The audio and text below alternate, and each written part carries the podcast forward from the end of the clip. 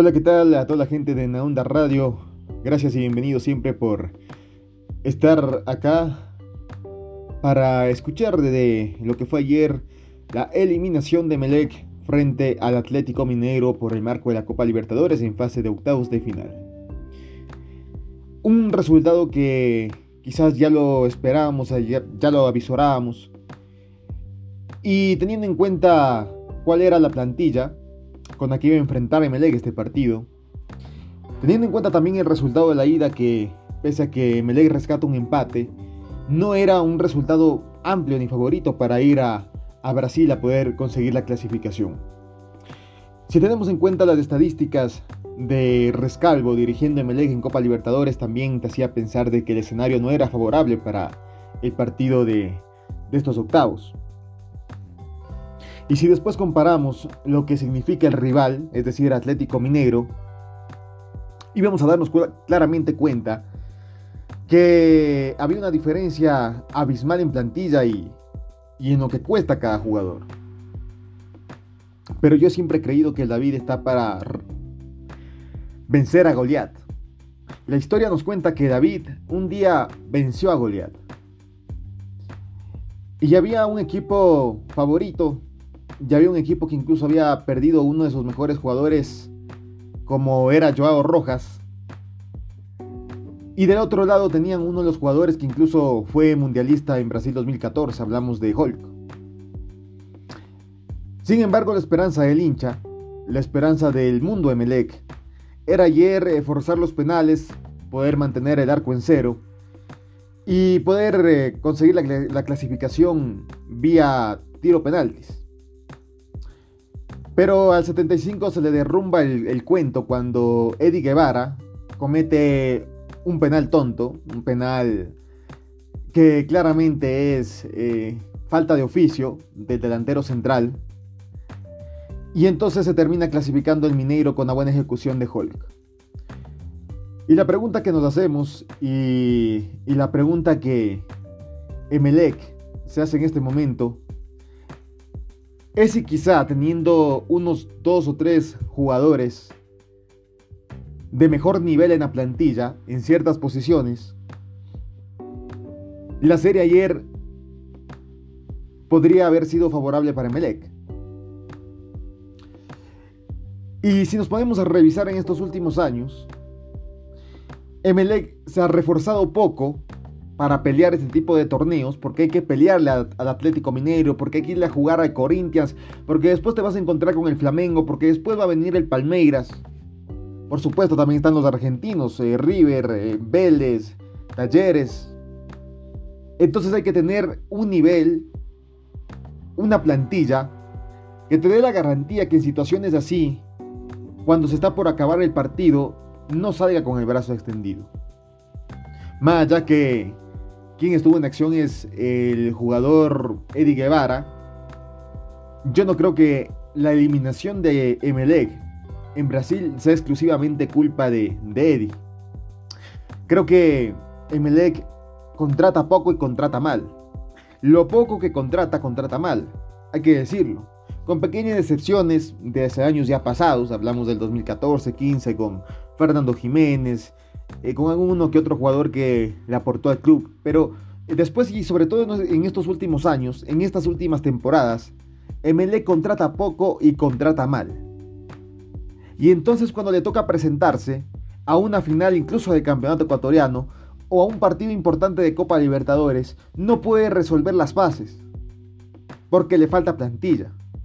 Porque quienes llegan como un aporte, jugadores extranjeros, no son ni medianamente similar al nivel de los nacionales.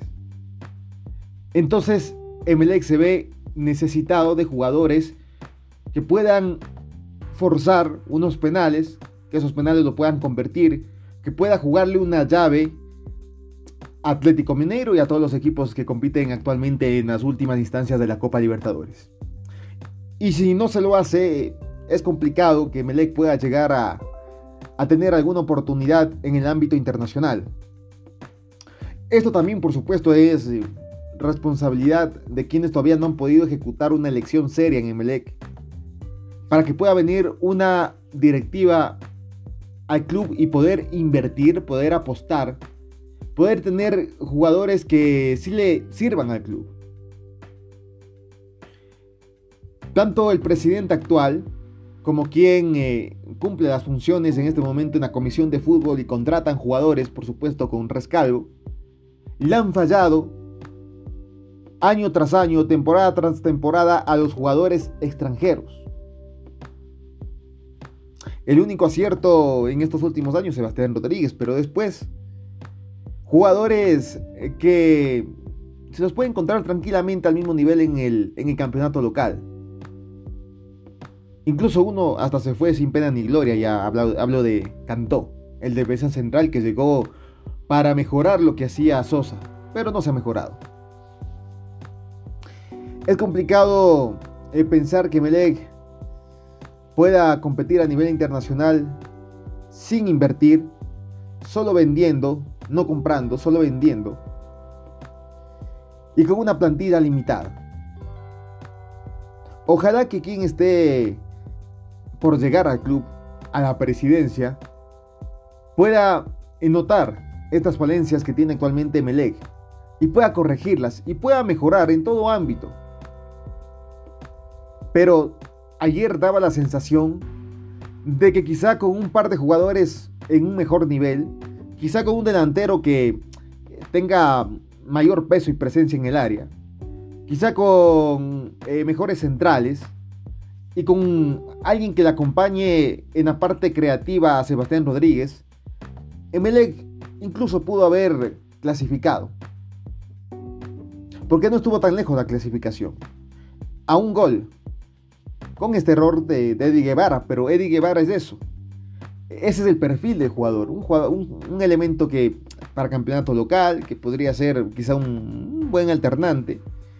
Y que sepa el manual del defensa central al pie y al derecho. Qué pena porque es otro año que se está yendo, se, está acabando. Vamos ya a julio. Y no demuestra ni tanto en lo local, peor en lo internacional, un buen nivel. Con por supuesto otra temporada consecutiva de Ismael Rescalvo que hasta ahora no ha logrado absolutamente nada pero que le tienen fe, le tienen fe todavía a Rescalvo que pueda mejorar o puede encontrar el horizonte, puede encontrar el libro donde tiene anotado todos los apuntes para ser director técnico, porque parece que se le extraviaron y no los encuentra. Parece que se le quedó en San Sangolquí y todavía no los encuentra. Ojalá el próximo presidente también pueda evaluar al técnico. Por supuesto que hay un contrato firmado, por supuesto que hay que respetar ese contrato, pero quizás llegando al diálogo y al entendimiento con el propio español, puedan encontrar alguna alternativa entre los dos. Una salida que no, desfavorezca al club y que eh, también obedezca a los intereses del español. Y acabar el vínculo cuando es evidente casi que se tiene que acabar. Porque está bien que se respete los procesos. Porque está bien que se le dé la confianza Quizá de entrada no se puedan lograr títulos ni grandes partidos. Pero cuando son ya algunas temporadas consecutivas, uno espera que el equipo mejore. Y a comparación del anterior año, ha involucionado. Hasta siento que cuenta con mejores, con menos jugadores. Pese a que el número de la plantilla es el mismo, pero siento que tiene menos herramientas para armar sus plantillas a un buen nivel Rascal. Pero por supuesto, esto no es culpa de los jugadores ni de la hinchada, es culpa de quien nos contrata y por supuesto con opinión y la veña del español Ismael Rescalvo, responsable también ayer de la eliminación. Aunque no le señalo, no es culpa directa, pero las contrataciones que ha hecho ayer no rindieron. Ayer estuvieron a un nivel bajo como es una característica. Emelec tendrá que enfocarse de acá en adelante en alcanzar algún puesto de clasificación en el plano internacional. Esta plantilla, así cual está formada, no le va a avanzar a Emelec para pelear una final, mucho menos para pelear esa final.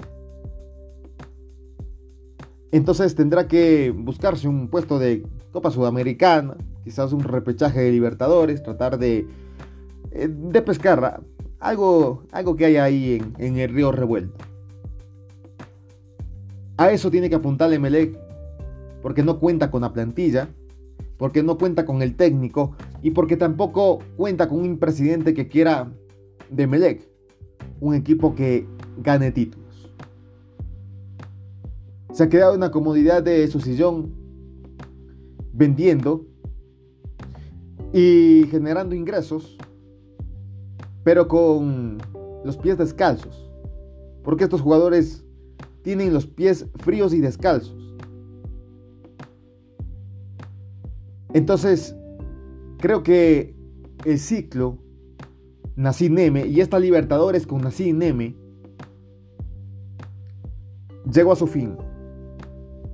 Y está bien que llegue a su fin porque es como todo en la vida. Inicia, tiene un proceso y finaliza. Si a mí me preguntan la evaluación de Neme respecto a sus Copa Libertadores, tuvo un importante cuarto de final y me parece que también llegó a, cuartos en Copa Sudamericana y se mantuvo en el plano internacional constantemente durante todos los años de presidencia de Nassim Nemi. Entonces, eh, no tengo mucho por reprocharle, creo que más hay que agradecerle por todo lo que hizo por un club ecuatoriano como Emelec. Pero también hay que saber reconocer, señor Nassim Neme, cuando los procesos se acaban. Y creo que su proceso en Emelec, y usted está consciente de eso, afortunadamente, terminó, se acabó.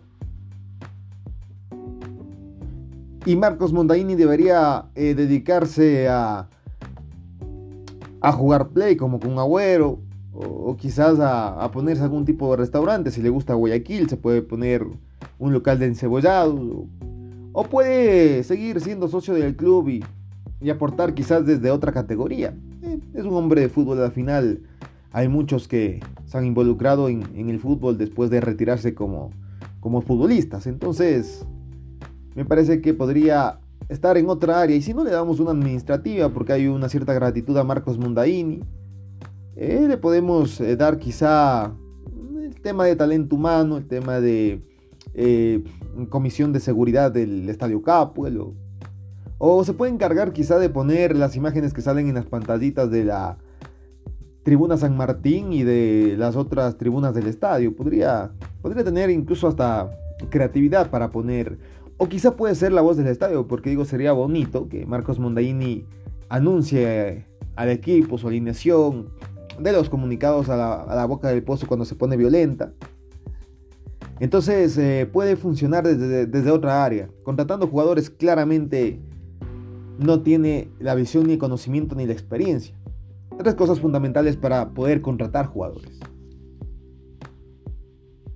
Emelec eh, en este momento tiene que empezar su participación también en Copa Ecuador. También puede ser un torneo que, que pueda ganar eh, Rescalvo. Aunque claro, están otros equipos competitivos que son superiores. Pero quizá podría decir, gané la Copa Ecuador en mi último año que dirigí a. Y no pasaría a la historia, pero al menos creo que en algo mejoraría la imagen de, de Rescalvo que ha llegado para nada a Emelec. Porque no tiene entidad futbolística, no se sabe cómo juega Emelec. Porque jugadores mal contratados. Porque hemos visto cómo la plantilla muchas de las veces se queda sin ideas. Y porque vemos que claramente se pone ciego cuando en un partido no le salen las cosas, se le nubla el conocimiento hacia la realidad. Hay que buscar la forma de que cuando se acabe el contrato con Rescalvo, venga un técnico que sea menos hablador y que tenga más resultados. Los brasileños también a propósito dominan el ámbito internacional, nuevamente se clasifican para la siguiente instancia, un claro dominio del conjunto de, Brasil. Pero ha sido una característica y hay que decir eso y tiene relación con lo que pasó ayer también. Por supuesto es un porcentaje que son equipos que invierten muchísimo y que tienen grandes figuras en sus plantillas. Y que si a eso tienen un técnico que les da fútbol, que les hace jugar al fútbol, pues son equipos que normalmente están en las últimas instancias y que demuestran que el continente está con los mejores equipos brasileños. Bueno, me despido. Muchas gracias a la gente que escuchó este podcast. Eh, vamos a seguir subiendo contenido dependiendo de las situaciones que pasen. Así que yo les invito siempre a seguir los podcasts de ENA Onda Radio, siempre contigo, 24 horas de programación online. Se despide Andrés Sánchez Miranda.